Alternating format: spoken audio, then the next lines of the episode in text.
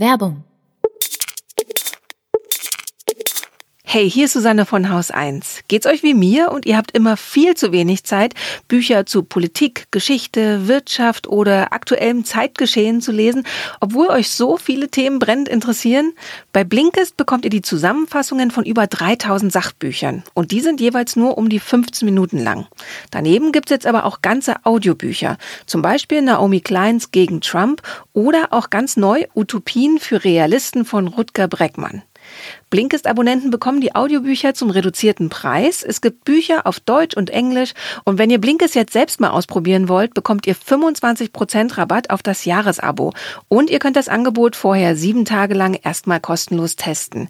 Geht auf www.blinkist.de slash Woche, also blinkist.de slash Woche.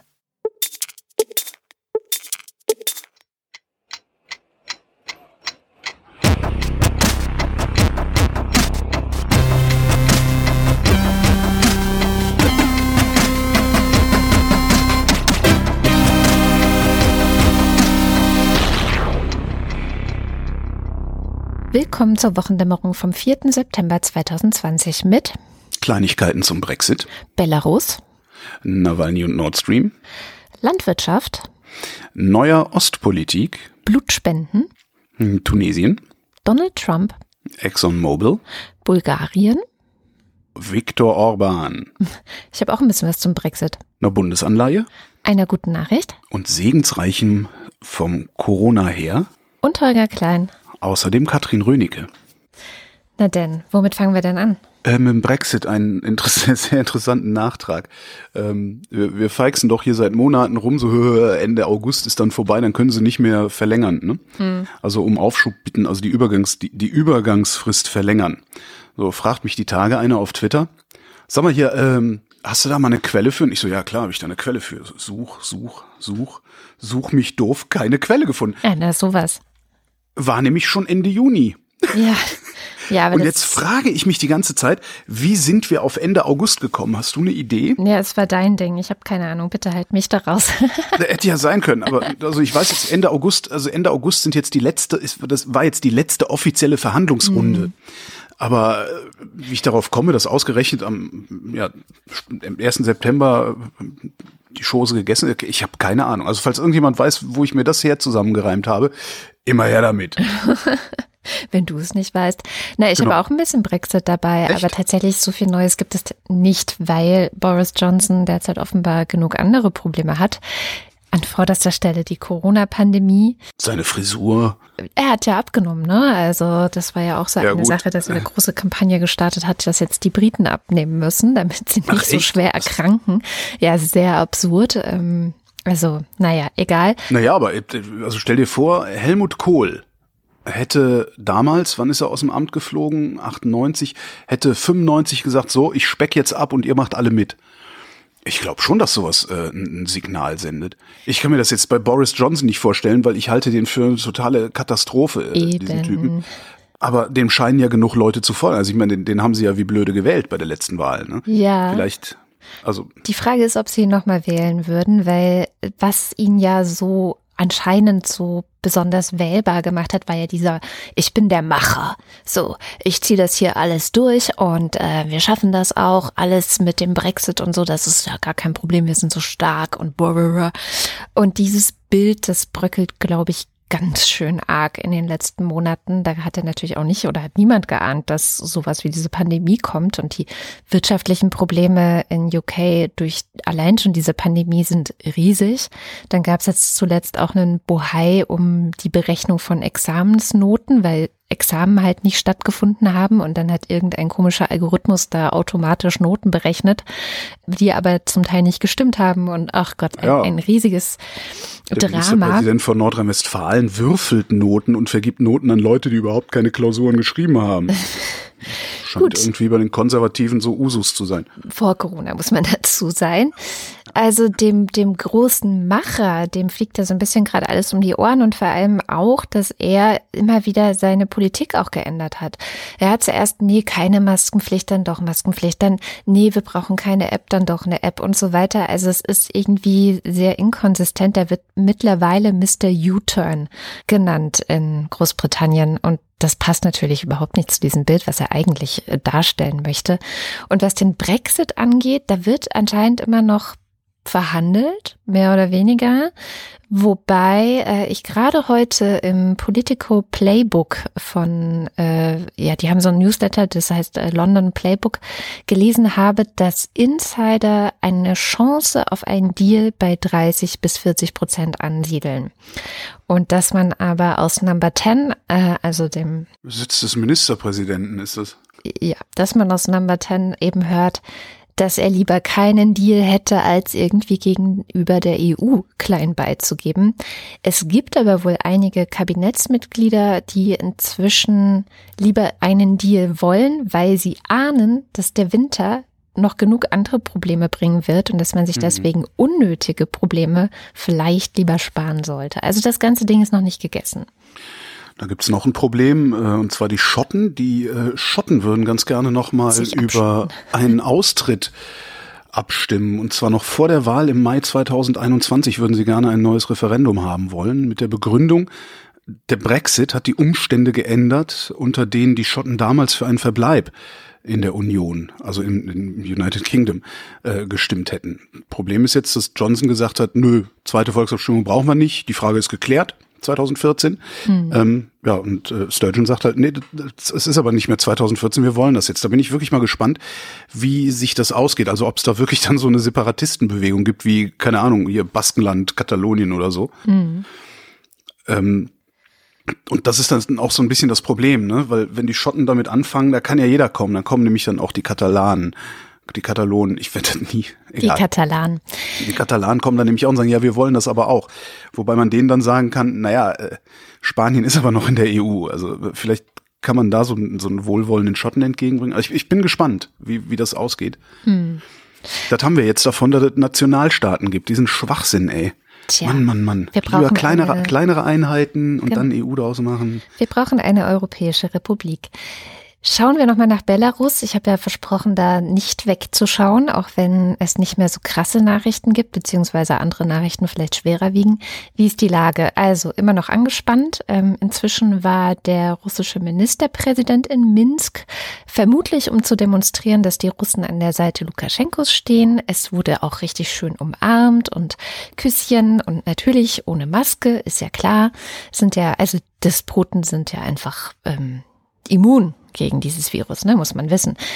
Dann wurde weiter demonstriert und das äh, Neue ist, dass nicht nur in Minsk und in den großen Städten die Leute auf die Straße gehen, sondern jetzt gehen auch Bilder aus Provinzen um die Welt, wo Leute dann so Spaziergänge machen, Handys hochhalten. Also da, ja, stellen sich jetzt auch die Leute auf dem Land zunehmend auf die Seite des Protests.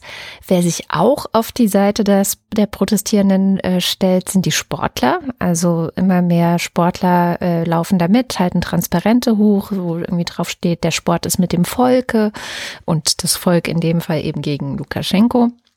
Also da passiert relativ viel und auch immer mehr MitarbeiterInnen in den staatlichen Medien, die natürlich eigentlich dafür zuständig sind, Propaganda zu säen, kündigen und verlassen die staatlichen Medien. Ähm, gleichzeitig, natürlich, werden Leute weiterhin festgenommen, inhaftiert. Ähm, dann Lukaschenko verspricht Reformen, also sagt, ja, ähm, okay, dann hätte ich jetzt halt hier ähm, ein bisschen was verändern. Vielleicht gibt es eine neue Verfassung oder so. Das glaubt ihm aber keiner so richtig, weil, also nicht nur, dass sie ihm nicht glauben, sondern sie sagen halt auch, ähm, der hat überhaupt nicht die Legitimation, jetzt hier Reformen zu machen, denn er ist ja eigentlich gar nicht gewählt worden. Und äh, Maria Kolesnikova, das ist eine dieser drei Frauen, die in den Präsidentschaftswahlkampf ähm, so sichtbar geworden sind. Nicht die Präsidentschaftskandidatin selber, äh, die ist ja in Litauen, aber Maria Kolesnikova ist noch in Belarus und die warnt eben davor, dass man ihm nicht glauben kann, nicht glauben soll und erhebt selbst weiterhin Anspruch ja, auf den Sieg der Präsidentenwahl. Und mal gucken, wie es weitergeht. Also diese Woche war auch ein Name aufgetaucht, den ich sehr gut kenne. Äh, Svetlana Alexejewitsch, das ist eine Autorin, die sehr viel über ja so Russland ähm, nach dem Ende der Sowjetunion geschrieben hat. Ähm, und die ist auch in diesem äh, Koordinierungsrat dabei, der eben die Arbeit der Opposition versucht ja, zu strukturieren, zu koordinieren. Also da passiert weiterhin sehr, sehr viel, auch wenn man vielleicht nicht mehr ganz so viel mitbekommt. Da passiert sehr, sehr viel, aber am Ende passiert irgendwie nichts, ne? Mm. Also ja, es geht nicht Frage wirklich vorwärts. Ist, die Frage ist, wer hat den längeren Atem?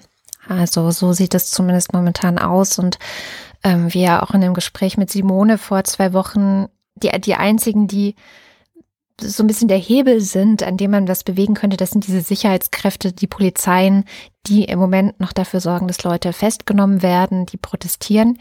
Aber je mehr die auch überlaufen sozusagen ähm, und vielleicht selber Verwandte haben, Freunde haben, die bei den Protestierenden dabei sind und es werden halt mehr. Also es wird, der Protest breitet sich noch immer aus, desto wackeliger wird Lukaschenko. Das ist die Chance. Ein Land weiter östlich äh, hat ein Mann gelebt, der heißt Alexei Nawalny. Alexei Nawalny, Kreml-Kritiker, also Russlands, also Putins prominentester und schlagkräftigster Gegner eigentlich. Ähm, jetzt nicht unbedingt ein lupenreiner Demokrat, Nein. Wohl, weiß ich nicht. Also, ne? also der ist, der ist auch, der hat's auch faustdick hinter den Ohren, aber halt noch nicht so dick wie Putin. Ist auch äh, wurscht. Alexei Nawalny, also äh, schärfster Kritiker von Putin im Moment, prominentester auch vor allen Dingen, ist vergiftet worden mit einem Gift, das Russland erfunden hat, unter anderem, damit es bei Kontrollen als Phosphorverbindung für die Landwirtschaft durchgehen kann. Ja, also dass du es super durchschmuggeln kannst, wenn du es irgendwo anders hin verkaufst oder, oder weiß der Geier wohin bringst. Das Zeug heißt Novichok und was das ist, erklärt uns jetzt erstmal der Quentin. Der hat das nämlich studiert. Novichok gehört in die große Klasse der phosphororganischen Kampfstoffe. Die gibt's schon seit den 30er Jahren, sind seitdem immer wieder weiterentwickelt worden. Und eben in Russland hat dann, beziehungsweise damals der Sowjetunion hat in den 70er Jahren eben die Novichoks begonnen. Und die sind äh, eigentlich darauf ausgerichtet, langfristig, dass sie ein binärer, gut lagerbarer und eben auch gezielt einsetzbarer Kampfstoff sein sollen. Was heißt binär? Binär heißt, dass man ihn erst kurz vor Einsatz zusammenmischt und erst dann reaktiv sind, beziehungsweise auch schädlich, weil sonst ist es halt das Problem, dass man sich selber damit natürlich auch vergiftet. Wie wirkt das Zeug denn im Körper? Es gibt den Neurotransmitter Acetylcholin und der sorgt einfach dafür, dass durch Nerven Reize weitergeleitet werden. Und dieses Acetylcholin wird durch ein Enzym, die eben die Acetylcholinesterase, so heißt die, abgebaut. Das heißt, Reiz wird übertragen, Acetylcholin wird übertragen, danach wird es wieder abgebaut. Mhm. Und jetzt ist dieses Enzym eben dafür zuständig, dieses Acetylcholin wieder danach auseinanderzubauen, damit der Reiz eben auch wieder vorbei ist. Mhm. Und wenn jetzt eben so Novichok oder phosphororganische Kampfstoffe eben in den Körper gebracht werden, dann blockiert es eben im reaktiven Zentrum von diesem Enzym die, den Abbau davon. Das heißt, der Reiz wird immer weitergegeben. Je länger es im Körper ist, desto mehr Krämpfe stellen sich ein. Das ist praktisch ein, ein, ein Neurotransmittergewitter, wenn man so will. Ja, es, es sorgt dafür, dass das Gewitter immer weitergeht und mhm. halt nicht aufhört, wie es normalerweise funktionieren sollte. Und welche Schäden richtet das dann an? Jeder Muskel im Körper krampft kann man so einfach sagen. Und jeder Muskel im Körper ist halt zum einen vor allem das Herz mhm. und die Atemmuskulatur. Also es ist ein wirklich sehr grausamer Tod, der, den man wirklich keinem wünscht. Was macht man dagegen? Gibt es da Gegenmittel? Es, es wird zweigleisig gefahren im Grunde genommen. Es, man nimmt zum einen Atropin, das ist äh, aus der Tollkirsche das Gift, was im Grunde genommen das Ganze umkehrt. Also es sorgt dafür, dass Acetylcholin wieder aufgelöst wird. Das ist da das Problem, warum äh, Atropin normalerweise giftig wirkt, weil es dann eben keine Nervenweiterleitung gibt. Ah, mh. Äh, und dazu werden noch Oxime verwendet. Das ist aber, äh, was das genau ist, konnte ich jetzt auch nicht nochmal genau rausfinden. Das ist aber auch einfach nochmal eine Stoffklasse, die aber auch für jedes für jedes Gift einzeln nochmal neu entwickelt werden muss. Weswegen halt auch alle anderen Mächte im Grunde genommen über die Novichoks Bescheid wissen, äh, weil sie halt eben daran forschen. An Gegengiften forschen. Ja, genau. Das ist letzten Endes das, was die Forschung daran ist, wobei da an offizieller Forschung eigentlich nichts bekannt ist. Jetzt die Gretchenfrage. Wer kann etwas derart Giftiges herstellen, verarbeiten, verabreichen? Ist das was, was eher Staaten machen oder könntest du dir auch, ich sag mal, private Entitäten vorstellen? Also private Entitäten wie ein Oligarch oder so, sag ich mal. Also da muss wirklich äh, schon gut Geld dahinter sitzen. Man muss jemanden haben, der natürlich irgendwie gewillt ist, so einen Schmarrn herzustellen. Mhm. Was halt auch nicht jeder machen würde. Es gibt ja diese internationale Organisation, um Chemiewaffen abzuschaffen. Das ist international geächtet auf mehreren Ebenen. Das heißt, man muss auch irgendeinen skrupellosen Chemiker haben, der der gewillt ist, da mitzumachen. Aber dann, also mit genug Geld draufwerfen und irgendeinen Chemiker haben, kriegt man es hin. Also meine Einschätzung. Und es ist auch so, dass zum Beispiel die Iraner 2016 auch ein Paper veröffentlicht haben, wo sie gesagt haben, wie man wie man es macht. Also ich will jetzt hier Russland nicht in Schutz nehmen. Mhm. Man weiß es halt noch nicht. Und deswegen müsste da viel mehr öffentliche Forschung noch betrieben werden, weil die Katze ist eh aus dem Sack. Es weiß jetzt jeder im Grunde genommen, dass es da einen sehr gefährlichen Stoff gibt, der wirklich in minimalen Dosen tödlich wirkt ob es jetzt äh, Kreml war oder irgendein anderer, der vom Kreml beauftragt worden ist und ob es jetzt Putin war, das ist meiner Meinung nach äh, völlig irrelevant. Also man muss sich ja mal auf die, die Fakten berufen und sagen, da ist jemand, der irgendwie in einer vermeintlichen Demokratie, der irgendwie was dagegen sagt, wird von irgendjemandem, es muss ja noch nicht mal der Staat sein, vergiftet. Und da würde man ja dann erwarten, dass Russland daran gelegen ist, das Ding transparent aufzuklären sind sie aber nicht. Und so deuten dann alle Indizien mal wieder darauf hin, dass die russische Regierung hier mal wieder versucht hat, sich eines populären Oppositionellen zu entledigen. Die Propagandamaschine Russlands deutet übrigens auch mal wieder genau darauf hin. Da versuchen die einschlägigen Medien und Sockenpuppen nämlich gerade wieder äh, möglichst viel Zweifel zu säen. Die rufen sogar bei uns beim Radio an möglichst viel Zweifel zu säen, damit die Orientierungslosen und die Denkfaulen halt ja idealerweise so sehr verunsichert werden, dass sie entweder gar nichts für möglich halten oder halt alles für möglich halten, was ja am Ende auf dasselbe rausläuft. Sie werden dadurch die perfekten Untertanen, die nicht mehr merken, dass sie Untertanen sind, weil ne, wenn du nicht weißt, was richtig ist, bist du froh, wenn einer kommt, der sagt, hier, ich weiß, was richtig ist, komm mit. Aber ich schweife wieder ab. Jetzt geht mal wieder die Diskussion los, dass man Putin aber jetzt wirklich mal, also so geht's nicht, eins auf die Mütze geben muss. Also so, Herr Putin, ne. Das mit der Krim, das haben wir Ihnen noch durchgehen lassen, die ganzen anderen Anschläge und, ne, und was Sie da im Nahen Osten an und so weiter. Aber so nicht. Hätte man natürlich auch längst schon machen können. Ne? Gründe gab es ja genug, da die Daumenschrauben anzuziehen. Aber jetzt ist äh, tatsächlich eine interessante Gelegenheit, da europaweit, also EU-weit an einem Strang zu ziehen. Und der Grund dafür ist die Gaspipeline Nord Stream 2 die ist ja umstritten. Was so ein Wort ist, was ich eigentlich nirgendwo hören und lesen will, außer wenn es wirklich umstritten ist. Und das ist in diesem Fall ja wirklich der Fall. Meistens steht ja in der Zeitung umstritten, weil irgendein, irgendein Hansel ein Esoteriker dagegen. Genau. dagegen ist. Ne? Dann ist irgendwas umstritten. So, also die USA wollen lieber selber Gas nach Europa liefern. Die haben nämlich viel zu viel von ihrem Fracking-Gas schicken also Drogen über den Atlantik. Die Europäische Union nimmt diese Pipeline so hin ja, und Deutschland will das Ding unbedingt haben scheint aber gar nicht so genau zu wissen, warum. Behauptet aber, das sei wichtig für die Energieversorgung der Zukunft, man sei also auf diese Pipeline angewiesen. Ähm, klang bisher auch relativ plausibel. Jetzt sollte man der Politik ja nicht immer alles glauben, was sie sagt, sondern vielleicht lieber mal, wenn die was, was Messbares behaupten, die Wissenschaft fragen. Hm, das haben wir getan im Radio. Ähm, wir haben eine Energieökonomin gefragt, ob das auch tatsächlich so ist, ob wir das Ding tatsächlich brauchen. Wir kennen die hier in der Sendung schon. Das ist Claudia Kempfert. Die ist vom Deutschen Institut für Wirtschaftsforschung und die sagt, Nein, weder Deutschland noch Europa ist auf Nord Stream 2 angewiesen, was äh, daran liegt, dass wir ausreichend Erdgasbezüge haben. Es gibt eine existierende Infrastruktur, die wir nutzen können. Zudem wird der Erdgasbedarf in der Zukunft zurückgehen, wenn wir die Pariser Klimabeschlüsse umsetzen.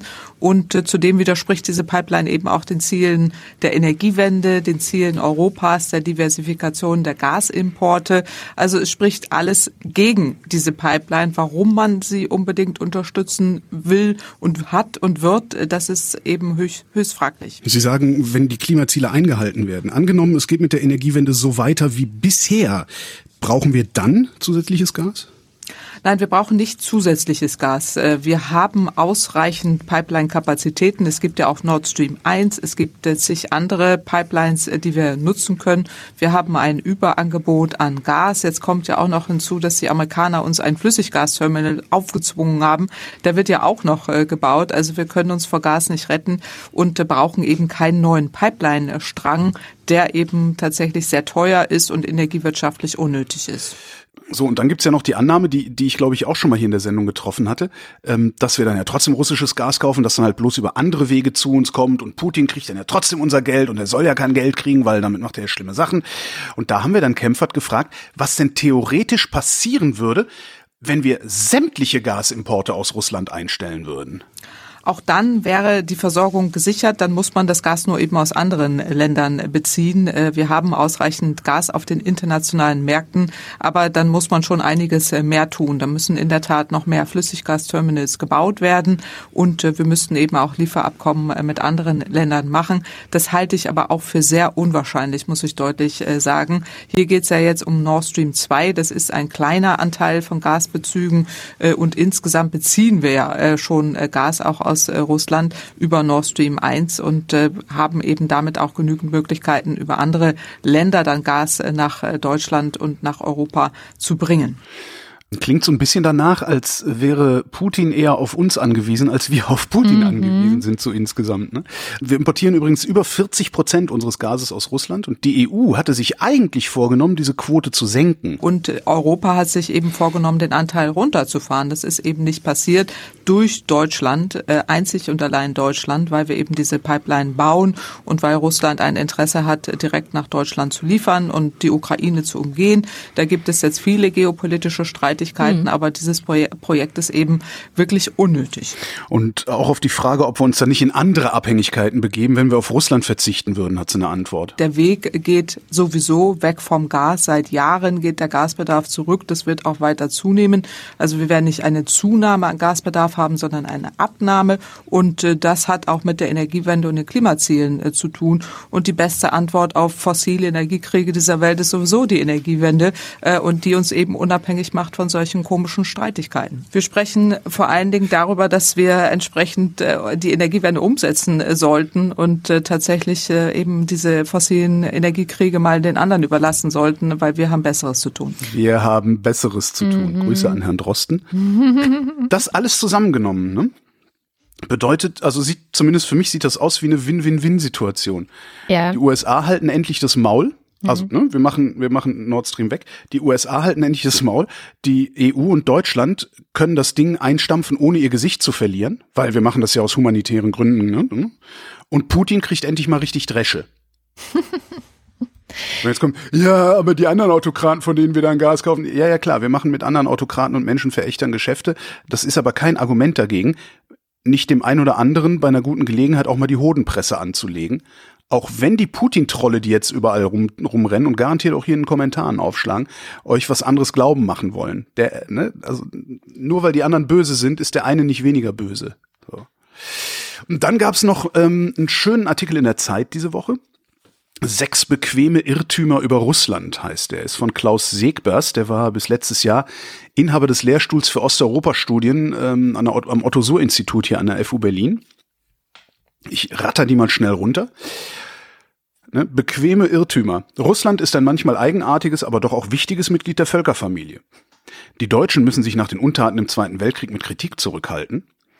Russland reagiert heute nur auf den westlichen Hochmut und die Missachtung nach dem Kollaps der UdSSR. Was wir heute erleben, ist ein neuer kalter Krieg und er kann und muss gemanagt werden wie der erste. Man sollte mit den Machthabern in autoritären Systemen reden, weil Kontakte und Handel über Zeit zu Wandel führen. Man muss mit Russland reden, um mit den Entscheidern dort zu einem fairen Interessenausgleich zu kommen. All dies ist fragwürdig oder falsch, schreibt er.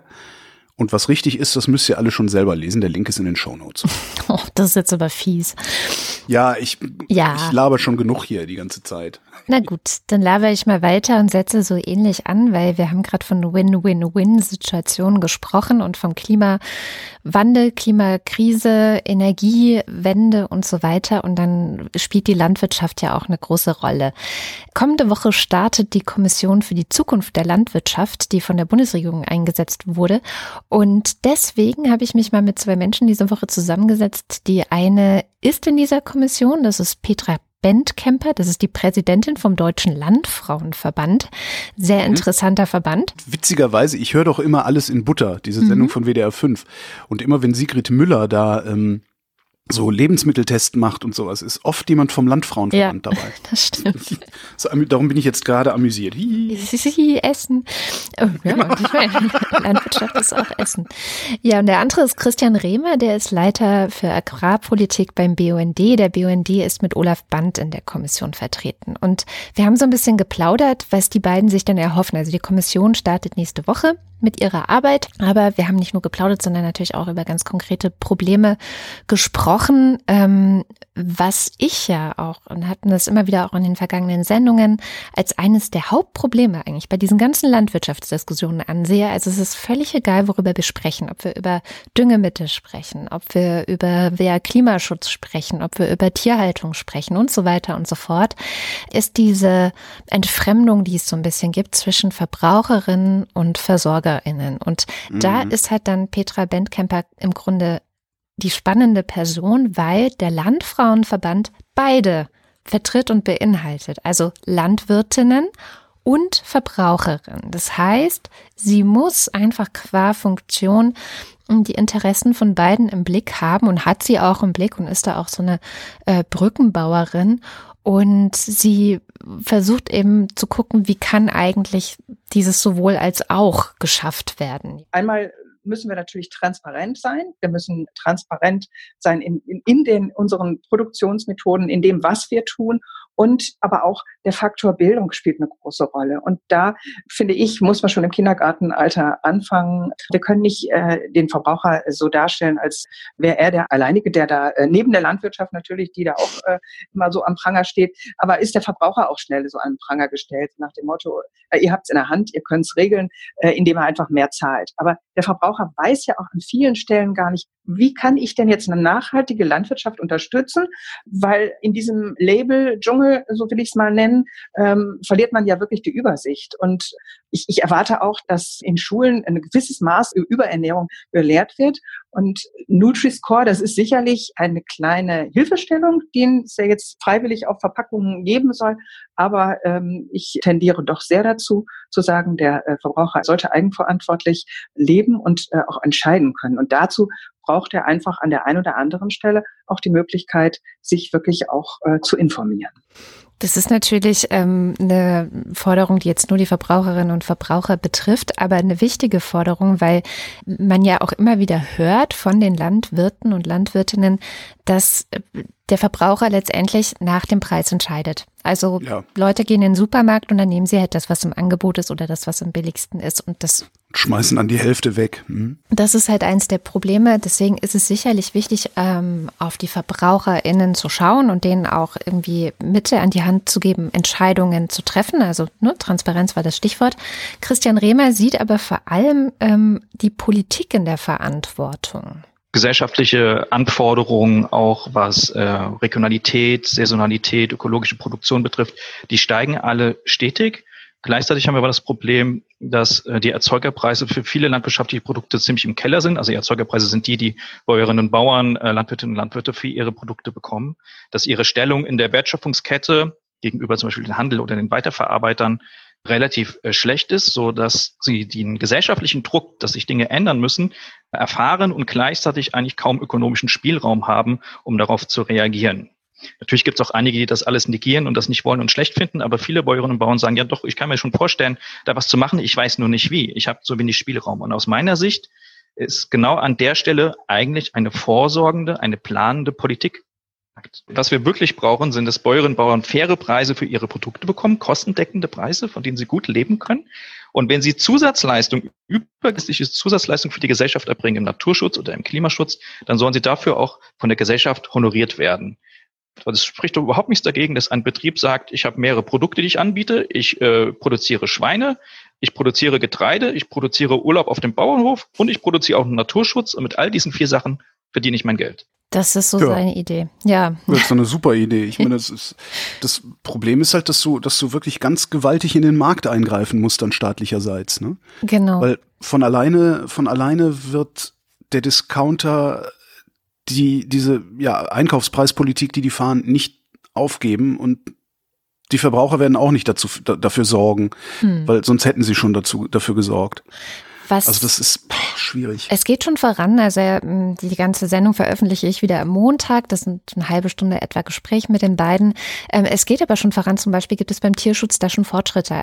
Ähm, die Zukunftskommission tritt jetzt erstmal zusammen, um eine gemeinsame Vision zu erarbeiten. Das ist so ein bisschen die Hoffnung, die zumindest die beiden haben. Es sitzen auch noch andere Leute da drin, die viel mehr rumpoltern. Also ich habe jetzt mit zwei Leuten gesprochen, die sich auch ziemlich einig sind in vielen Dingen, das muss man auch dazu sagen, die aber, und das finde ich so gut an ihnen, eine Politik des sowohl als auch vertreten. Also die sagen, sie finden Umweltschutz sehr wichtig, sie finden Verbraucherschutz sehr wichtig, aber sie finden es eben auch wichtig, dass die Höfe, und das, das sagen auch beide, die stehen teilweise mit dem Rücken zur Wand, die spüren einen wahnsinnigen Druck, ähm, dass die eben auch berücksichtigt werden und ihre Bedürfnisse auch berücksichtigt werden. Und eines der größten Probleme, die es momentan in Deutschland auch in der Landwirtschaft gibt, das ist das sogenannte Höfesterben. Das ist ein Punkt, der macht mich schon sehr betroffen, wenn ich junge Menschen sehe, die große Bereitschaft haben, Dinge zu verändern, sei es in Bezug auf mehr Tierwohl. Und da muss man sagen, da gehören ja auch Rahmenbedingungen dazu. Da müssen auch Wege bereitet werden und Möglichkeiten geschaffen werden, das dann auch machen zu können. Auch im Bereich Biodiversität. Wir haben hier in Nordrhein-Westfalen ein Projekt der Landwirtschaftskammer. Da sehe ich, dass Leitbetriebe da unglaublich äh, aktiv sind und es wird sich nicht, also ich sag mal, an Stammtischen nicht mehr nur darüber unterhalten, wie gerade der Roggen steht oder der Mais, sondern es wird sich auch darüber unterhalten, ob es die Wiesenweihe oder der Kiebitz oder was auch immer sich wieder angesiedelt hat. Und das finde ich einen unglaublich tollen Schritt und das müssen wir anerkennen. Und das muss man auch mal laut sagen, dass da dieses Umdenken auch stattfindet und die Bereitschaft auch, andere Wege zu gehen. Und wenn ich dann Familien erlebe, die in Frage stellen oder was können wir denn unseren jungen Leuten raten? Was raten wir der nächsten Generation? Sollen sie sich mit all dem, was äh, im Moment auf die Landwirtschaft zukommt und in welchem Desaster wir auch momentan stehen, ja, wie, wie sage ich denn da meinem Kind? Rate ich ihm, Landwirtschaft weiter zu betreiben oder äh, sage ich, Mensch, such dir einen Job, wo du deinen geregelten Feierabend hast und äh, wo du dein geregeltes Einkommen hast und und das ist wirklich also ein Spannungsfeld, in dem viele Betriebe heute stehen. Und da natürlich sagen, auf der einen Seite, wir möchten, dass der Betrieb weitergeführt wird. Das sind Betriebe, die über Generationen schon in Familienhand sind und wo es wirklich, ich glaube, für viele nichts Schlimmeres gibt, als dass der Betrieb mit der, mit meiner Generation dann, dass es dann aufhört. Von daher wünsche ich mir gerade auch für die jungen Leute wirklich eine Planungssicherheit, dass sie wirklich auch die Dinge, die ihnen am Herzen liegen, wo sie mit Herzblut dabei sind, die Wertschätzung muss einfach da sein. Ansonsten macht es keinen Spaß. Und auch da wieder ist es so, dass so die im persönlichen Miteinander, also, dass jeder, der einen, einen Landwirt kennt oder eine Landwirtin kennt, da gibt es eigentlich nicht diese Zerrissenheit oder dieses, mhm. diese wenige Wertschätzung. Also ich erlebe es nicht so und auch viele meiner Kolleginnen erleben das auf gar keinen Fall. Da gibt es nicht diese große Konfrontation, die es dann auf der großen Ebene gibt. Und das ist ein wichtiger Punkt, ne? Also dass ganz viele Einzelne sehr, sehr laut auftreten und da so tun, als gäbe es wahnsinnige Gräben und eine irre Konfrontation in der Gesellschaft und alle sind, ne, die Landwirte, die ja dann mit den Treckern gekommen sind, alle sind gegen uns und dann äh, mm. die nächste Demo ist, wir, wir haben satt, genau. Und, und da, das ist eigentlich ganz schön an äh, Petra Bentkemper, dass sie sagt, das ist auch ein bisschen inszeniert. Und mhm. ganz so gegeneinander ist es auch nicht. Und sie hoffen, äh, alle beide, dass in dieser Kommission auch einfach mal hinter verschlossenen Türen wirklich in Ruhe geredet werden kann. Also die Angst, das hat sie auch so ein bisschen ausgedrückt in dem Gespräch, die sie hat, ist, dass dann irgendwas schon früher durch die Presse durchgestochen wird und dann wieder irgendein großes... wieder irgendwer mit dem Trecker loszieht. Oh, ja. ja, und weil theoretisch haben sie die Chance jetzt einfach mal bis Juni nächsten Jahres haben sie Zeit, einfach mal was in Ruhe zu erarbeiten, alle Beteiligten ins Gespräch zu kommen. Und ich hoffe, ich hoffe sehr, dass das funktioniert und dass nicht wieder irgendwelche Partikularinteressen und Leute, die sich selber gerne reden hören und gerne Schreihälse sind, dann das Ganze wieder dominieren und an sich reißen. Naja. Das Bundeskabinett hat die Woche äh, zum ersten Mal in der Geschichte der Bundesrepublik äh, Indo-Pazifik-Leitlinien verabschiedet. Ähm, das ist also Leitlinien für die Außenpolitik in der Indo-Pazifik-Region, so Australien, Indien, da hinten so die Ecke. Ne? Ähm, da fordern äh, die Demokratien, die es da hinten gibt, schon länger von Europa und auch von der Bundesrepublik, man möge sich doch vielleicht einfach mal irgendwie von dem Flickwerk verabschieden, das bisher Außenpolitik in diese Richtung gemacht hat und das irgendwie ein bisschen gezielter machen. Und Heiko Maas äh, hat sich jetzt hingestellt und hat gesagt, so wir machen jetzt mal Leitlinien. Ja? Also mhm. Anknüpfungspunkte und Angebote für die Zusammenarbeit mit Partnern in der Region und zu einer künftigen EU-Gesamtstrategie beitragen. Also macht halt einen Aufschlag. Er hat gesagt, so, wir machen mal Leitlinien. Wäre doch schön, wenn wir das mal EU-weit diskutieren könnten und dann vielleicht eine gemeinsame Außenpolitik in Richtung Indo-Pazifik hinkriegen. Ähm, da stehen dann so Sachen drin, ne, so, so folgende Bundesrepublik, Bundesregierung lässt sich von folgenden Interessen leiten, Frieden und Sicherheit, ähm, offene Seewege, Digitalisierung, Konnektivität, Schutz unseres Planeten ähm, und haben dann noch ein paar Prinzipien aufgestellt, die maßgeblich äh, in der Politik der Bundesregierung sein sollen. Äh, europäisches Handeln, Multilateralismus, Menschenrechte, Inklusivität, solche Dinge halt. Das sind jetzt erstmal nur Abschieds Absichtserklärungen. Ist übrigens ein relativ langes Dokument, kann man sich äh, durchlesen, liegt, liegt am Auswärtigen Amt, kann man dann ja dazu tun, das PDF. Sind nur so Absichtserklärungen, aber erstens ist es schon mal besser als gar nichts. Mhm. Und zweitens muss sich Politik ja daran messen lassen welche Absichtserklärung sie abgeben. Das geht halt mal mehr, mal weniger gut, siehe Andreas Scheuer und so Leute. Mhm. Aber am Ende ist es so die einzige Möglichkeit, in der Demokratie Politik zu betreiben. Zu ja. Sagen, das ist unsere Absicht, lasst uns es diskutieren, lasst uns Kompromisse finden, lasst uns dies, lasst uns das, also all das, was diese ganzen Infektionsschutzgegner, die äh, äh allenthalben auf die Straße und ins Internet stürmen, äh, ja ablehnen.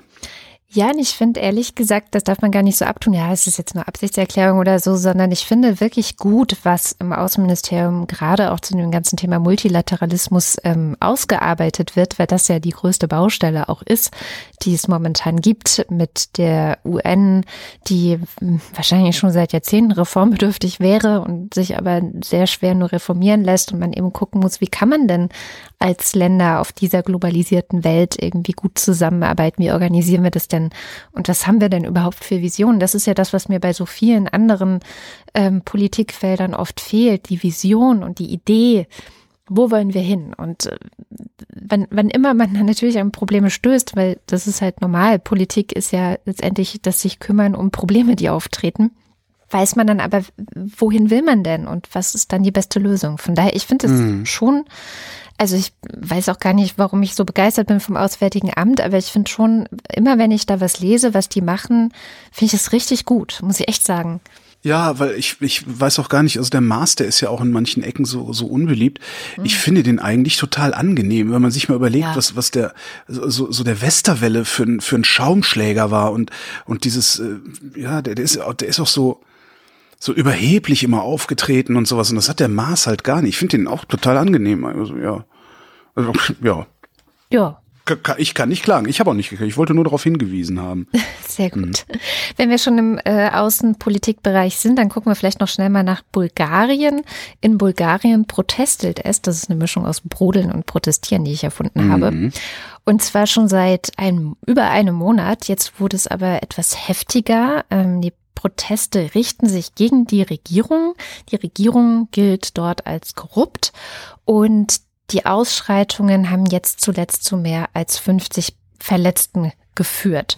Und was da los ist und warum das wichtig ist, das erzählt uns heute die Scham. Ja, das wird halt gerade sehr, sehr, sehr intensiv, weil jetzt auch eine neu kleine Neuigkeit dazu gekommen ist. Also vor einem Monat hat der Ministerpräsident gesagt, na gut, dann werde ich zurücktreten, aber erst zum März 2021. Wenn ihr so unzufrieden mit mir seid, dann mache ich das erst im März äh, 2021 und werde nicht irgendwie weiter regieren. Also man hat schon damals schon damit gerechnet gehabt, dass dieses Versprechen eher so eine Art leeres Versprechen ist und äh, vier Wochen später ist man sich eigentlich noch sicherer, dass das eben nur so eine Art Taktik war. Man hat jetzt versucht, also es gab eine ähm, erste Parlamentssitzung nach der Sommerpause jetzt in Bulgarien und bei der ging es dann auch um Verfassungsänderungen. Also es heißt, der Borisov hat eben Änderungen vorgeschlagen, um auch ein bisschen diese, diese Proteste zu entschärfen. Die Änderungsvorschläge sind zum Beispiel, also die Macht des Generalstaatsanwalts erhöhen, die Zuständigkeiten des Präsidenten und des Justizministers dann verringern und die Zahl der Abgeordneten von 240 auf 120 verringern.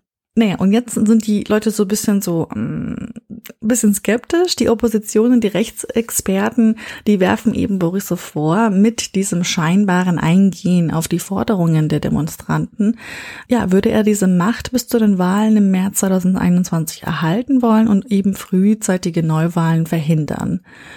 Der Premier hat natürlich auch jetzt vor paar Tagen auch wieder bekannt gegeben, die Regierung wird weiterarbeiten. Das ist jetzt nicht nur eine Forderung mit dem Rücktritt, es ist nicht nur eine Forderung, dass jetzt von den Demonstranten kommt, das ist sogar tatsächlich mittlerweile auch schon eine Forderung, die der Staatspräsident Roman Radev auch schon verlangt. Denn er sagt, die Regierung, die Mitte-Rechtsregierung, die muss jetzt wirklich zurückgehen. Sie haben das Vertrauen des Volkes verloren naja, und, und appellierte sozusagen auch an die Parlamentarier, äh, die Pläne des Premierministers zur Verfassungsänderung auch tatsächlich abzulehnen. Man geht eh sowieso davon aus, dass ein Erfolg bei dieser Abstimmung eher unwahrscheinlich ist und äh, das heißt also, wir sind so gerade bisschen an einer, in einer kleinen Sackgasse gelandet.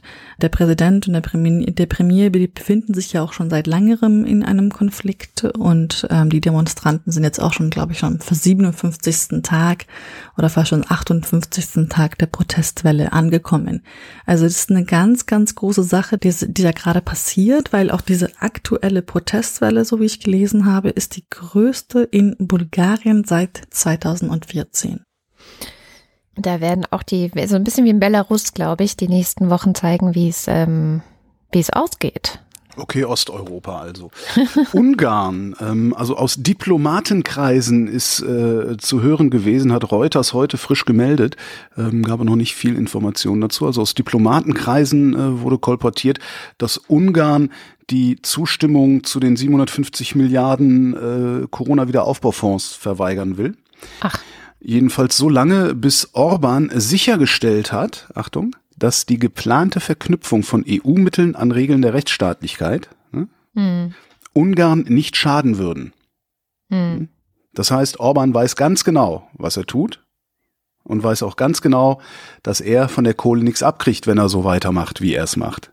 Und jetzt versucht er das Ding zu blockieren. Ich bin mal, ich bin mal gespannt, ob er es schafft und äh, wie groß die Sache dann wird, weil dann hassen ihn noch mehr Leute. Also ich glaube, das wird Italien würde das nicht gefallen. Ja.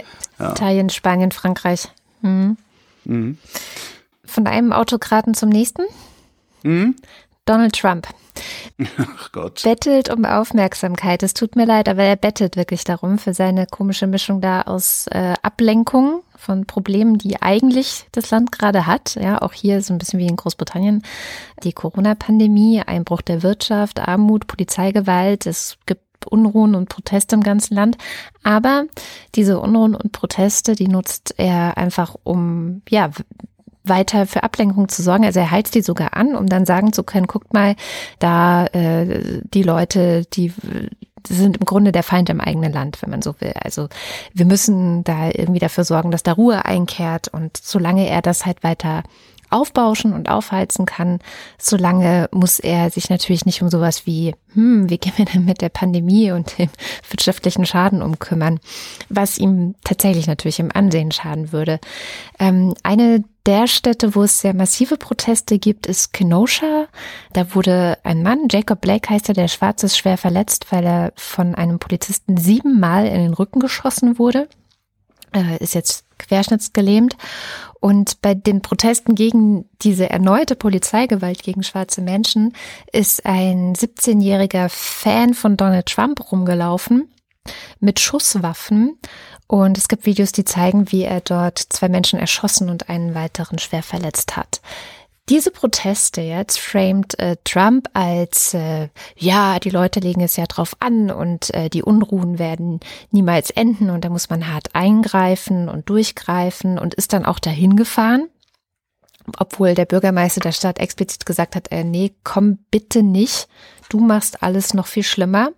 Ist er trotzdem hingefahren. Joe Biden ist auch dann hingefahren. Also beide nutzen gerade so ein bisschen auch diese Unruhen, die es da gibt, für ihren Wahlkampf aber halt sehr unterschiedlich. Äh, Joe Biden ist dann halt zu der Familie von dem querschnittsgelähmten Jacob Blake gefahren, hat mit denen geredet. Naja, und Trump hat aber noch ein paar andere ähm, Manöver in der Tasche diese Woche gehabt. Wie gesagt, es tut mir leid, ich konnte nicht weggucken.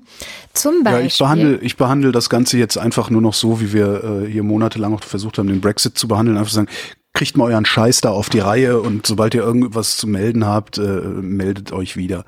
Ja. So, und damit fahre ich total gut gerade. Also ich ignoriere das mittlerweile komplett, außer äh, es kommt irgendwas Lustiges, was Trump verhöhnt, weil der halt so eine Witzfigur ist. Hm. Ja, ich finde es doch zu erschütternd und ähm, sehr ernst, was dort passiert. Also das eine ist, ähm, Trump hat jetzt versprochen, manche sagen, er hat gedroht, äh, dass es noch vor Halloween eine Corona-Impfung geben soll in den USA. Mhm. Ähm, direkt vor der Wahl natürlich, ist ja klar. Und das klingt ja schon sehr, finde ich, sehr nach Putin und äh, ist natürlich Wahlkampf pur. Und Leute, die sich da so ein bisschen mit auskennen, warnen jetzt davor. Also falls es wirklich passieren sollte, dass ein Impfstoff noch vor der Wahl auftauchen sollte, dann sollten die Leute sich nicht impfen lassen, weil alle sagen, in dieser kurzen Zeit ist es nicht möglich, eine Sicherheitsprüfung ähm, in einem verantwortbaren Maße überhaupt durchzuführen. Naja, vielleicht ist es ja doch möglich, also vielleicht ist es aber immerhin möglich, einen wirksamen Impfstoff in dieser Kürze der Zeit zu entwickeln. Und dann können wir ja den äh, US-amerikanischen Bürgern, die sich dann impfen lassen, dankbar sein, dass sie als Versuchskaninchen für den Rest der Welt herhalten. So kann man es natürlich auch sehen. Ja. Ich, ähm, ich habe äh, ernsthaft, ich habe also ich habe die USA, ich, ja, ich habe die USA aufgegeben jetzt gerade dass ich glaube auch, dass Trump, äh, dass Trump auch die nächsten vier Jahre da Präsident sein wird. Da gehe ich fest von aus. Ich will mit denen eigentlich überhaupt nichts mehr zu tun haben. Die machen noch nicht mal Aber mehr jetzt gute Serien. ihnen doch die Chance, das Ganze im November Ach. zu ändern. Auch wenn. Das ja, ich weiß. Das wäre meine nächste Nachricht gewesen, Ach. wenn du dich nicht so zwischendrin aufgeregt hättest. Weil Donald Trump ja diese Woche auch dazu aufgerufen hat, zweimal zu wählen. Einmal im Wahllokal und einmal per Briefwahl, denn so seine Logik, wenn alles mit rechten Dingen zugeht, dann wird ja die Stimme trotzdem nur einmal gezählt. Das ist, wie gesagt, seine Logik. Die etwas andere und vielleicht etwas juristischere Sichtweise auf die Sache ist, er hat das amerikanische Volk zu Wahlbetrug aufgerufen. Ja, und was ist das für eine Partei, die so einen Präsidenten überhaupt, ja, so einen Kandidaten nominiert? Was ist das, diese, die republikanische, was ist das für ein Laden? Das ist ein totale Sauhaufen. Die sind komplett durchgetrumpt. Also das ja, ist halt. Das, sind, das ist, das, äh, ja, brauchen wir nicht drüber reden. Und, ähm, und, dann, und dann hast du hier in Deutschland noch solche Vereinigungen wie Republicans Abroad, weißt du, wo so Typen hinrennen, die überhaupt sonst nichts auf der Reihe kriegen und hier für Trump Wahlwerbung machen. Das, das ist immer, äh, ah, ich mute mich jetzt, ich halte das alles nicht mehr aus.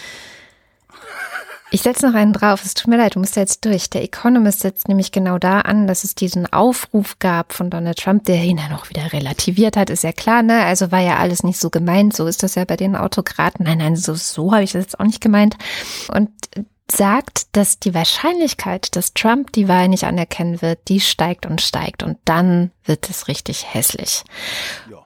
Und ähm, ein weiteres Spielchen und dann ist auch Schluss, was Trump diese Woche, oder gar nicht Trump, sondern Mike Pompeo, ähm, sein Außenminister, diese Woche zu spielen versucht, sind Sanktionen gegen die Chefanklägerin des Internationalen Strafgerichtshofs. Ja, habe ich auch gesehen. Dafür, alleine dafür sollten da Blauhelme einmarschieren in dieses Land und äh, den Pompeo da rausholen und vor den Strafgerichtshof stellen. Was bilden die sich ja. eigentlich ein, wer sie sind? Ja, das stärkste Kind in der Klasse und genauso führen sie sich auch auf. Ja.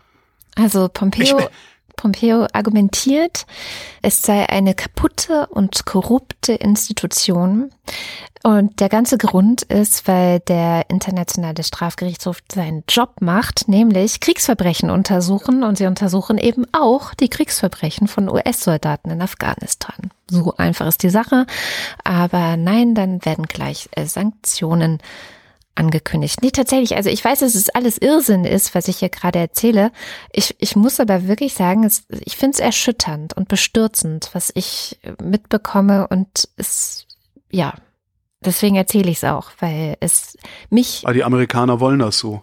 Das glaube ich halt eben nicht. Genau das glaube ich halt nicht. nicht bei, den, bei den Briten ist es so. Da weiß ich es auch. Die haben mit so einer großen Mehrheit auch gewählt. Da, die habe ich tatsächlich auch innerlich so ein bisschen aufgegeben, aber da ist es auch alles noch noch nicht ganz so schlimm. Also da, da habe ich nicht das Gefühl, da leiden Menschen irre darunter, sondern in den USA, ja, mir tun einfach die normalen Menschen in den USA sehr, sehr leid. Das muss ich echt sagen. Tunesien versucht jetzt eine Technokratie zu machen. Tunesien ähm, hat jetzt in den letzten anderthalb Jahren drei Regierungen verschlissen, beziehungsweise zwei verschlissen. Das ist jetzt die dritte. 15 Stunden hat das Parlament gesessen und hat dann gesagt, der ehemalige Innenminister oder bisherige Innenminister, äh, Hichem Mechichi, würde Regierungschef werden. Ähm, er ist parteilos und hat vorher schon gesagt, wenn ich gewählt werde, dann machen wir ein Technokratenkabinett aus Beamtenführungskräften aus der Privatwirtschaft und Hochschullehrern in der Hoffnung, ähm, Tunesien da irgendwie äh, ja wieder auf die Füße zu stellen. Tunesien, äh, 40 Prozent der TunesierInnen leben in Armut und Tunesien hat Öl. Mhm. Das geht also nicht so richtig zusammen. Und was sie jetzt versuchen wollen, ist halt den Staatshaushalt, also die Öleinnahmen zu erhöhen, die gesunken sind, weil es Streiks gab. Also das ist ja, hat ja eine längere Geschichte, diese tunesische Revolution, die vor zehn Jahren schon angefangen hat im Grunde. Ähm, ja, jetzt hoffen sie, dass sie es irgendwie auf die Reihe kriegen, mehr Geld einzunehmen und dann als erstes mal äh, die sozialen Härten da ein bisschen abzufedern. Ich wünsche Tunesien viel Glück.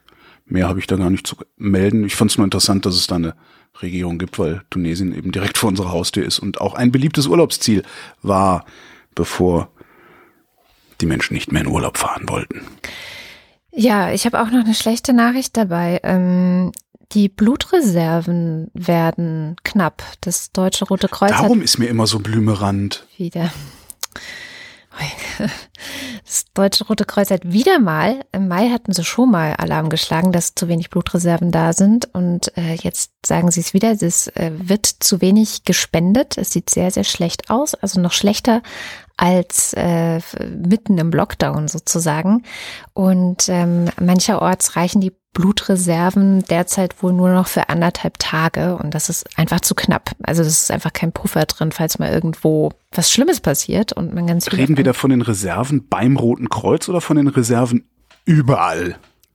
Bundesweit. Also bundesweit fehlen, fehlt einfach das Blut. Es ist die Rede von 60 Prozent weniger als, äh, als jetzt habe ich den, die Vergleichszahl. Nicht. Als neulich. Ja, ich weiß ja, nicht aber wann. Wenn, wenn die, Blutkon also wenn die Blut, Blutkonserven nur noch für, an, für, für anderthalb Tage reichen, da muss hier nur irgendwie, ja. Eben, es muss nur was Muss hier nur ein Kraftwerk passieren. in die Luft fliegen oder ein riesen, riesen Massenkarambolage, dann, ja. Dann ist das schlimm. Also mein Aufruf geht an alle, geht Blut spenden. Setzt euch eure Masken auf, geht Blut spenden, weil sonst ähm, sieht halt Und ihr müsst dazu noch aus. nicht mal unbedingt zum Deutschen Roten Kreuz gehen. Hm. Bei denen kriegt ihr einen Kaffee und ein Brötchen. Das ja. ist auch okay. Manchmal gibt's auch Schnitzel. Ihr könnt auch zu einem privaten Anbieter gehen, die dürfen keine Werbung machen, aber da gibt's Geld, ein Zwanziger, glaube ich, oder irgendwie sowas. Ähm, das heißt, da kannst du dann auch noch, also das haben wir früher gemacht, vorher sind wir Blutspenden gegangen, da gab's dann, glaube ich, 20 Mark oder 25 Mark. Äh, und du hattest dann einen halben Liter Blut weniger. Dann hast du von den 25 Mark ein Kölsch getrunken und warst Knülle, als hättest einen halben Kasten drin. Das war schon ganz witzig. Also nicht ein Kölsch für 25 Mark, sondern ne? weil dann wärst du halt bescheuert gewesen. Aber das war eigentlich ganz lustig. Das was eine total Hacke, was eine total Hacke, weil du nur zwei oder drei Kölsch insgesamt gebraucht hast und äh, noch ein riesigen Gyros Pitter im Ferkulum dir geholt und hat's hinterher immer noch irgendwie 15 Mark in der Tasche. Das war total geil. Also nur um nochmal sicher zu gehen, dass du jetzt die Botschaft nicht komplett verwässert hast. Geht Blut spenden. Ja, und danach Hier, gute Nachricht. Hm, je nachdem. Also ja, doch, gute Nachricht. Ist zwar Kapitalismus, aber das ist nur das Ding, was wir uns ans Bein gebunden haben und das werden wir so schnell auch nicht loswerden. Deutschland hat am Mittwoch zum ersten Mal eine grüne Staatsanleihe platziert. In anderen Ländern gibt es sowas schon länger. Äh, Privatunternehmen, also ne, gibt ja auch private Anleihen, äh, die grüne, grüne äh, Projekte verfolgen, äh, grüne Fonds und sowas alles gibt's ja mittlerweile oder nachhaltige Fonds. Ähm, das eingesammelte Geld müssen sie jetzt für ökologische Projekte ausgeben. Das machen sie auch, allerdings für Projekte, die sie schon hatten. Das heißt, der Bund hat Kohle ausgegeben, hat gesagt, okay, äh, hier für ne, irgendwas Grünes, irgendwas Ökologisches. das hat uns gekostet, äh, wo habe ich die Zahl? 12,7 Milliarden Euro. Wir geben jetzt zur Refinanzierung dieser Kosten grüne Anleihen aus in Höhe von 11 Milliarden Euro über, die, über das komplette Jahr 2020. Jetzt haben sie zum ersten Mal Anleihen rausgehauen für 6,5 Milliarden Euro. Nachgefragt wurden aber 33 Milliarden. Das heißt, sind fünffach überzeichnet. Das ist so geil, wie billig die Bundesrepublik mittlerweile an Geld kommt. Ähm, die ist mit 0% verzinst, die Anleihe. Scheiße, ich weiß die Laufzeit nicht. Das ärgert mich jetzt. Ich glaube, fünf Jahre. Mit 0% verzinst. Ähm, die Anleger waren hauptsächlich institutionelle, haben 104 Euro bezahlt. Äh, das heißt, der Zinssatz ist minus 0,4 Prozent ja doch minus 0,4 Prozent. Ähm, die Bundesrepublik bekommt also Geld dafür, dass sie sich Geld leiht für grüne Projekte. Und wenn ich das so sehe, dann frage ich mich wirklich, warum nur 11 Milliarden? Ja, genau. Also warum, warum nur 11 Milliarden? Warum nehmen Nehmt wir doch nicht? die ich meine, wenn wir uns 33, so, oder? Nehmt doch die drei, naja, und das sind 33 für den, für den ersten Schwung von 6,5. Mhm. Das heißt, da ist, da ist noch richtig Musik drin. Ich vermute mal, dass die Bundesrepublik jetzt einfach mal so eine grüne Anleihe mit, keine Ahnung, 100 Jahren Laufzeit. Österreich hat doch neulich so eine 100 Jahre 0,2 Prozent Anleihe rausgegeben. Und die haben sie auch alle gekauft. Äh, Also, das, die Bundesrepublik könnte jetzt wahrscheinlich 100 Milliarden sofort einsammeln für lau. Ja, mit einer 100-jährigen Anleihe und das in die Energiewende und die Verkehrswende stecken. Warum machen wir das nicht? Ja. Äh, Warum? Also die, nächste Wirtschaftskunde, Vrind Wirtschaftskunde, wird genau darüber gehen. Staatsanleihen haben wir jetzt schon, schon Staatsschulden. Du bist Was? schon geschickt mit deiner, deiner Das Schleichwerbung fällt mir gerade ein, weil, das, weil ich das hier hingeschrieben habe. Äh, da wollen wir nämlich über Staatsschulden reden. Da werde ich mein, da werde Hm. ich die beiden Ökonomen nämlich mal fragen, warum wir, dies, warum wir das nicht machen. Ne, warum machen wir so, oh Gott, oh Gott, die schwarze Null, oh Gott, oh Gott, wir haben zu viel, wir haben 70 Prozent unseres BIP. Wir sind die Bundesrepublik Deutschland. Hallo! das ist doch, ja, naja. Finde ich aber schon mal gut, dass wir es machen. Aber warum nur 11 Milliarden? Warum nicht 100? Ich habe auch eine gute Nachricht. Ich habe auch eine gute Nachricht. Und zwar gibt es eine neue Studie der Bertelsmann Stiftung und die zeigt, populistische Ansichten sind in Deutschland stark rückläufig. Das ist doch mal Ja, eine dann gute können wir uns ja wieder Nachricht. zurücklehnen, ne? Ja, genau. Pass auf, jetzt kommt die Zahl. Reichstagstreppe wieder frei! Ja, äh, komm. Aber, also dazu, okay, da muss ich jetzt auch mal Schleichwerbung machen für einen Podcast, den ich gestern gemacht habe, für ähm, den Deutschlandfunk Kultur lakonisch elegant. Da haben wir nämlich sehr lange mit Armin Nassé über diese ganzen Bilder, die wir da jetzt am vergangenen Samstag aus Berlin gesehen haben, ähm, gesprochen und was daraus zu machen ist und was nicht. Und tatsächlich sagt er auch, es ist halt eigentlich gar nicht so schlimm. Ich glaube, irgendwie neun oder zehn Prozent nur äh, stimmen den Anliegen dieser Proteste zu. Der, die restlichen 90 Prozent schütteln halt den Kopf. Das ist eine kleine Minderheit, die dann daherkommt und sagt, also wir sind ja das Volk und deswegen sind wir auch eine verfassungsgebende Versammlung jetzt hier und wir machen eine neue Verfassung. Das haben die wirklich gesagt, ne? Also das ähm, nur so nebenbei. Aber äh, klar, das sind Rechtsextreme. Natürlich wollen die eine neue Verfassung ja, ja, machen. genau. Genau, das ist auch letztendlich das Fazit dieser Sendung. Ne? Also auch wenn die aussehen wie Hippies, die Leute, die da mitgelaufen sind, ähm, es kann sich keiner damit rausreden, dass er nicht gewusst hätte, dass er dabei sehr extremen, und zwar tatsächlich von rechts kommenden Extremen äh, mitgelaufen ist und dass das auch von langer Hand geplant ist. Aber hört euch das alle an.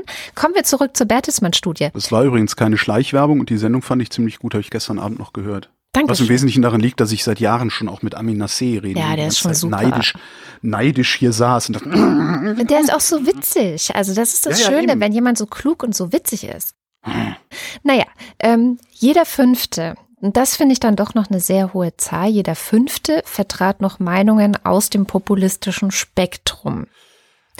Aber, das ist trotzdem eine gute Nachricht, weil es sind ein Drittel weniger als noch vor zwei Jahren. Also vor zwei Jahren waren es noch mehr. aber jeder, jeder Fünfte, also 20 Prozent, Mhm. das ist doch eigentlich das, was in, in diesen ähm, Antisemitismus, Rechtsextremismus-Studien immer wieder rauskommt, dass, dass es in allen Industrieländern so einen Bodensatz von 20 Prozent äh, der Rechtsaußen gibt. Es waren halt noch mehr vor zwei Ja. Jahren. Und es waren wahrscheinlich auch gerade nach 2015 sehr viel mehr. Und wir haben ja auch eine sehr starke AfD gesehen, die auch schwächelt gerade. Also das ist ja auch was, was jetzt nicht mehr so gut funktioniert wie noch vor zwei Jahren. Also da passiert schon was. Und die Studie sagt, dass es vor allem der politischen Mitte zu verdanken ist. Also dass sozusagen die politische, also die Menschen, die politisch in der Mitte sind, ne, Also wirklich in der wirklichen Mitte, nicht die, die sagen, wir sind nicht rechts und nicht links, so wie jetzt auch auf der Demo, sondern die, die wirklich in der Mitte Die es nicht sind. nötig haben, das zu sagen. Ja, genau. Das, halt, das, halt, Ähm. es sind halt auch immer nur Rechte, die sagen, dass sie irgendwas nicht sind. Das ist eigentlich ganz Und interessant. die sind es wohl, die es schaffen, sich mehr und mehr von Populisten auch wirklich abzugrenzen und die auch offenbar gelernt haben, populistische Narrative zu erkennen und sich davon nicht mehr einfangen zu lassen. Und was sie auch sagt, die Studie, das finde ich auch sehr gut, dass die anderen Parteien, und ich schaue jetzt keine speziell an, ne, ähm, nicht mehr so stark versuchen, die AfD nachzuahmen, sondern auch gelernt haben, aha, das ist auch irgendwie nicht gut und das sollten wir nicht machen. Also gute Nachricht, ich zitiere auch nochmal von tagesschau.de. Insgesamt zeige sich die Parteienlandschaft deutlich populismusresistenter als vor und nach der Bundestagswahl 2017. Die liberale Demokratie habe die populistische Mobilisierung mit einer demokratischen Gegenmobilisierung beantwortet. Fein. Ja, Kleine Umweltmeldung noch. ExxonMobil äh, bzw. ExxonMobil verlässt den Dow Jones Index. Dow Jones, großer amerikanischer Aktienindex, ne, die äh, wertvollsten also Unternehmen sind da, so wie bei uns halt auch beim DAX. Ähm, ExxonMobil war, war mal das wertvollste Unternehmen der Welt. Ähm, zum letzten Mal waren sie vor sieben Jahren auf Platz eins im Dow Jones Index. Ähm, seit 2008 hat sich der Börsenwert halbiert. Und jetzt ist ExxonMobil relativ natürlich nicht mehr genug wert, um weiter im Dow Jones gelistet zu werden. Stattdessen kommen dann so die Facebooks und Googles und so. Das Ganze ist zurückgegangen auf einen Aktiensplit von Apple. Äh, die haben da den Dow Jones äh, durcheinander gewürfelt. Aber was ich an, an, der, an der Meldung so schön fand, ist, Aktienkurse sind ja ein Blick in die Zukunft. Ja. Also wenn du dir Aktienkurse anguckst, dann weißt du oder zumindest kriegst du einen Eindruck davon, was Leute, die Ahnung von Wirtschaft haben oder Ahnung von solchen Unternehmen haben, zumindest messe ich, unterstelle ich, dass diese Leute Ahnung haben, dass sie vielleicht auch, auch mal in die Geschäftsdaten gucken oder so, also ordentliche Fondsmanager sind.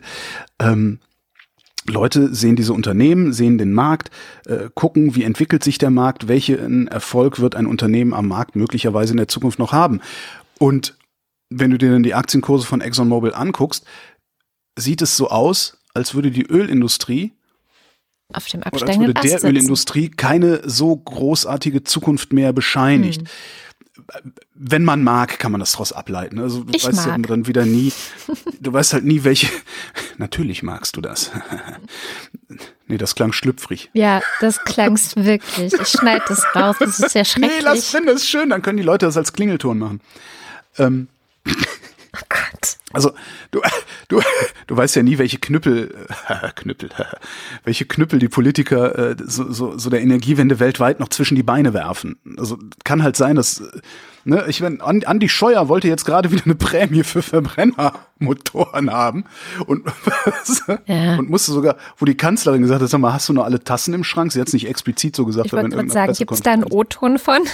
Nee, nee, aber sie hat in irgendeiner Pressekonferenz äh, unmissverständlich Sinngemäß. klar gemacht, dass sie, dass sie äh, das für eine ziemlich gaga Idee hält. Naja, die Frage ist dann auch noch, und das finde ich wieder interessant, also das, die, ich, ich wäre gerne 20 Jahre jünger, damit ich 20 Jahre mehr von der Zukunft mitbekomme, merke ich da immer wieder. Selbst wenn die Politik der Energiewende Knüppel zwischen die Beine wirft, kann es sein, dass das überhaupt keinen Effekt mehr hat, weil Erneuerbare so schnell so viel billiger werden, Mhm. dass selbst, dass, also dass du eine so absurd große Förderung für fossile Sachen machen müsstest, dass, dass du es nicht mehr vor der Bevölkerung, vor dem, vom Steuerzahler rechtfertigen könntest. Ja. Weil irgendwann ist auch diese, diese Geschichte von äh, jeder vierte Arbeitsplatz hängt an der Automobilindustrie oder was auch immer da kommt.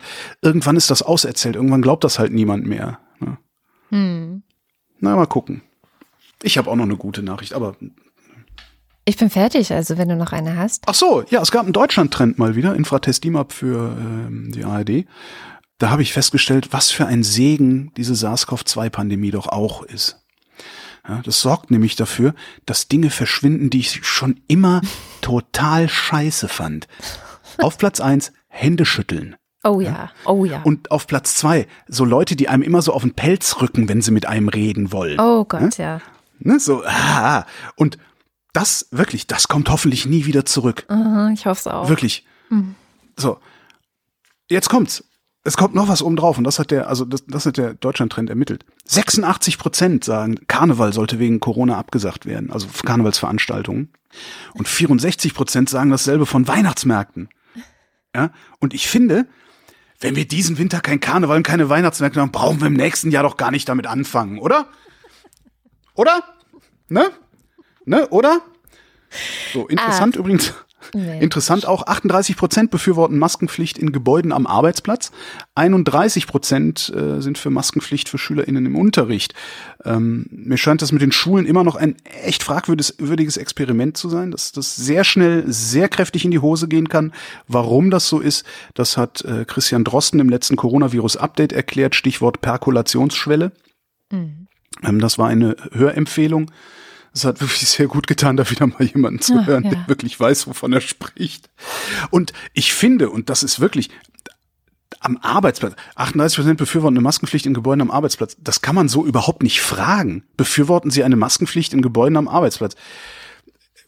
So, wenn ich im Studio stehe während der Sendung, ist eine Maskenpflicht unsinnig. Denn ja. ich, wir sind höchstens zu zweit, der Raum ist vergleichsweise groß, die Fenster sind sehr oft, wenn nicht durchgehend offen. Wenn ich vorne in der Redaktion sitze, befürworte ich eine Maskenpflicht, hauptsächlich, weil sich nämlich äh, in, in, da in Potsdam niemand an die schon bestehenden Infektionsschutzregeln hält und darum die Leute viel, viel zu viel Wege ohne Masken zurücklegen und sich viel zu nahe kommen die ganze Zeit. Wenn ich hinten in der Redaktion sitze, ist es nicht unbedingt nötig, weil man da Abstände einhalten kann und die da auch eingehalten werden und da nicht so viele Leute sitzen. Wenn wir was voraufzeichnen, ist es sinnvoll, eine Maskenpflicht zu machen, weil das passende Studio, in dem wir dann stehen, nämlich nicht ordentlich belüftet ist. Und ich könnte jetzt noch weiter erzählen. Und ich kann mir wirklich vorstellen, dass das an sehr, sehr vielen anderen Arbeitsplätzen genauso aussieht, dass man das so pauschal überhaupt nicht fragen kann. Mm, das, das ist ja oft das Problem mit diesen Fragen, finde ich. Ja, aber das, das so heftig ist mir das ist lange nicht aufgefallen. Also so heftig, dass ich das jetzt unbedingt auch noch als, als Kleinstrand hier in der Sendung unterbringen wollen, hätte, hätte, wollen, weißt schon, wollte, hätte, wollen, wollen, hätte, hab. wir haben jetzt eine Anweisung bekommen, was wir zu tun haben, wenn das Kind Erkältung hat. Von der Schule, nein, von der, von der, Entschuldigung, von der Senatsverwaltung für Bildung, Jugend und Familie in Berlin. Ah, Sandra, ich weiß nix, aber rede viel Scheres. Mhm. Und zwar ähm, äh, können wir ja mal gemeinsam durchgehen. Es ist so, wenn mein, äh, mein Kind hat, so jetzt kann es sein, unspezifische Erkältungssymptome, dazu zählen Schnupfen und Husten.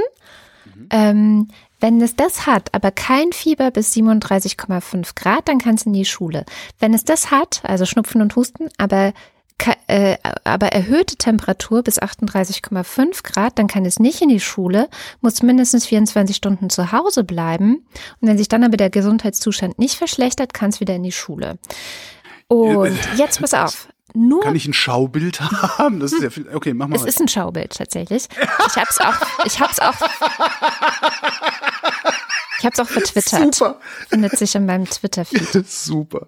Ähm, und wenn jetzt mein Kind, ähm, also nochmal, das sind die zwei Fälle nicht rot, sondern die, der eine Strang ist grün, der andere ist orange. Und dann der rote Strang ist Achtung, Achtung, so ja, ähm, gehen Sie mal zum Arzt, wenn das Kind zwei Tage in Folge Fieber hat, also über äh, 38,5 oder Störung und oder Störung des Geruchs- und Geschmackssinns und oder Muskel- und Gliederschmerzen. Dann, jetzt kommt's, ärztliche Konsultation erwägen. Hm? Das heißt, die Senatsbildungsverwaltung in Berlin geht davon aus, dass äh, Kinder, die äh, nicht mehr als 38,5 Grad Körpertemperatur haben, grundsätzlich nicht infektiös, also ansteckend sind. So habe ich das auch interpretiert. Und so wird, werden das auf jeden Fall alle Eltern interpretieren, die ich so kenne oder die meisten.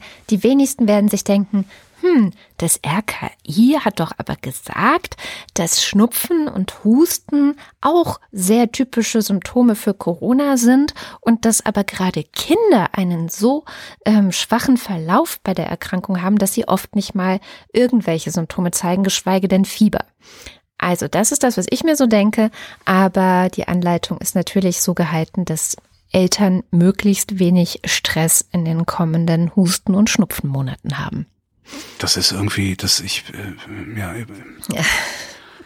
Ja, es ist ein wenig erschütternd und ich fände es ja auch okay, wenn man sagen würde, liebe Eltern, Wir, Genau. wir wollten euch einfach den Stress ersparen, deswegen haben wir das gemacht. Wir sind uns Ja, im man fühlt Klaren, sich so verarscht. wir ne? sind uns im ja. Klaren, dass wir damit ein erhöhtes Risiko eingehen. So. Denn Husten und Schnupfen sind Corona-Symptome und können es auch sein, wenn das Fieber nicht da ist, so. Aber wir machen das jetzt so, äh, um euch zu entlasten. Das war jetzt einfach die Abwägung, die wir getroffen haben. Aber seid euch darüber im Klaren, dass es nicht heißt, dass euer Kind kein Corona hat, nur weil es eben Husten, Schnupfen und kein Fieber hat. So. Das wäre wie ich, wenn ich jetzt verantwortlich wäre, vielleicht sollte ich Schulsenatorin werden. Für so würde ich das machen. Ja, kann ja anscheinend jeder hier in Berlin. Sie hört ja auf, hat sie ja gesagt. Gehört ja nicht viel dazu. Ja, das, auch das, äh, schlimmer kannst, obwohl, äh, hör auf. Kommt dann noch irgendwie, nee. Bevor du geht immer. jetzt wieder ähm, fies wirst, würde ich sagen, machen wir mal Schluss. Und wie immer am Ende der Sendung kommt der Teil, wo wir euch Danke sagen. Vielen, vielen Dank, dass ihr uns unterstützt. Ohne euch wäre die Wochendämmerung nicht möglich. Ich kann es nur immer wieder betonen. Wir sind sehr, sehr froh. Und äh, wenn ihr uns bei Steady unterstützt, dann ja vielleicht bei den Ultras oder im Fanclub. Und dann lesen wir am Ende jeder Sendung eure Namen vor. Und das kommt jetzt. Dünns eins. Elegia, einzigartig von Huxarien, will auch mal an den Anfang. Ja, muss schon mit Nullinger kommen, du. Alexander Bonsack, Marc Bremer, Hans Namhorst, Oliver Delpi, Jan Denecke, Mathis Derjung.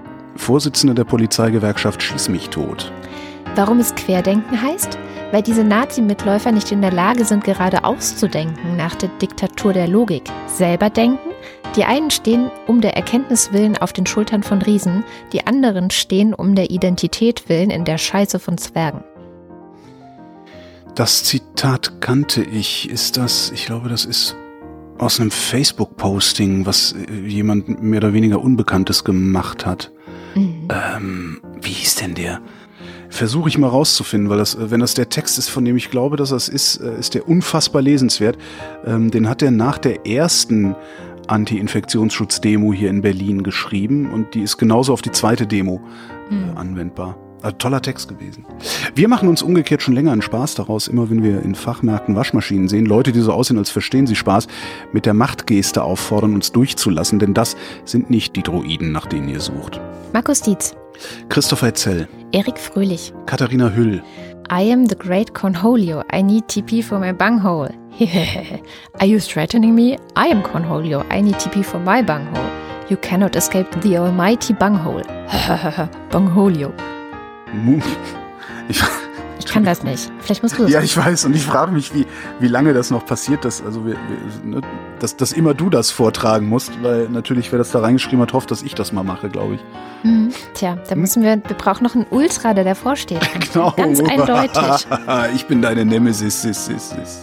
Caro Janasch, Matthias Johansen, Antjot Kistner, Mostetechi, Rolf Lühring, Müsli Müsli Miam Miam Miam, Dominik Neise, Phanonyme Nutzerin. Robert, Nie Robert Nieholm. Robert Nieholm. Marc Rehberg, vielen Dank für eure tolle Zusammenarbeit. Schön, dass es euch gibt. Nu sagen Chris und Moni. Michael Salz, Jörg Scheckis schaut in der Liste nach unten und da steht Anita Schroven, Wing Commander Lord Fleschards Hausmusik. So sieht's aus. Wozu der ganze Schwermut? Hör lieber zu, Blick nach unten fühlt dich sehr gut. kenne ich nicht. Roman Schlauer, Joachim Urlas. Die Vertragsstaaten treffen alle geeigneten Gesetzgebungs-, Verwaltungs- und sonstige Maßnahmen zur Verwirklichung der in diesem Übereinkommen anerkannten Rechte. Jens Viehweg. Lars von Hof-Hunold, Bernd W. Möller. Justus Wilhelm, Zweckgebundene Spende zu gebrauchen für alles außer einem Bus. Roger Eberling. Und damit sind wir beim Fanclub. Uiuiuiui, Tiffy, Herr von Bödefeld, was ist das denn für eine lange Liste? Uiuiuiui, ist die Liste ist lang, ich glaube, das ist der Fanclub. Uiuiuiui. Apple Knicker Jazz. André. Nico Abeler, Commander Betchantillis. Anja und Jan aus Bielefeld, Johanna Bächle. Johannes Bauermann. Florian Beisel. Fluch diesem Schein, ich will dagegen schreiben, du schienst wie Diana mir in ihrer Sphäre, keusch wie die Knospe, die noch nicht erblüht, doch du bist ungezähmt in deiner Lust, wie die Venus oder jene üppgen Tiere, die sich im wilden Sinnentaumel wälzen. Was denn? Ein Glück hören unsere HörerInnen das erst nach auf Phonic. Sebastian Blechschmidt. Simone Blechschmidt, Andreas Bockisch. Markus Boslett, Klaus Breyer. Pavel Pipovic und Bronko Kulitschka. Clubmate, auch bekannt als Bronte. Daniel Bruckhaus. Mike Bültmann. Muli Bwanji. Clemens Langhans und Christoph Henninger. Christoph Henninger und Clemens Langhans. Gian-Andrea Konzett. Miriam und David. Dirk de Poel. Obelix Gallier, die spinnen die Briten. Zitat aus Asterix bei den Briten. Derzeit leider viel zu passend. Andreas Dietzel. Hallo, Echo. Hallo, Holger. Elina Eickstedt. Alte Witze neu entdeckt. Was fliegt durch den Wald und grüßt alle? Ein Huhu. Markus und Julia Englert hören euch jede Woche gerne zu. Stefan F. Claude Fankhauser. Matthias Flader. Oliver Förster. Olli Frank. Wolfgang Fröhlich. Helge Georg. Die Muxi Girls. Ricardo Gatter. Simon Hägler. 1100101 heißt ich liebe dich. Ich möchte bei dir sein die ganze Zeit und immer zu zweit. Komm, lass uns wie Binäre sein. Hallo Axel. Jan Heck. don't get it. War das vielleicht eine Liebeserklärung? Keine allergischen Allergologen mehr? Okay, dann wird jetzt die Schwierigkeitsstufe erhöht. Wisi hisi, si hisi, hissise. Heißt so viel wie die Wasserfee-Zischte im Aufzug. Tobias Herbst. Ein Hoch auf Katrin und Holger. Hip, hip, hurra, hip, hip, hurra. Vielen herzlichen Dank. Ich spare auf einen Kuss. Da Dütsche in der Schweiz. Andreas Jasper. Philipp Kaden. Captain Käffchen. Auf alten Fotos sieht man immer jünger aus. Haltet die Ohren steif, sonst rutscht die Maske runter. Kamala Harris wird als Vizepräsidentin nominiert. Von beiden. Arne Kamola.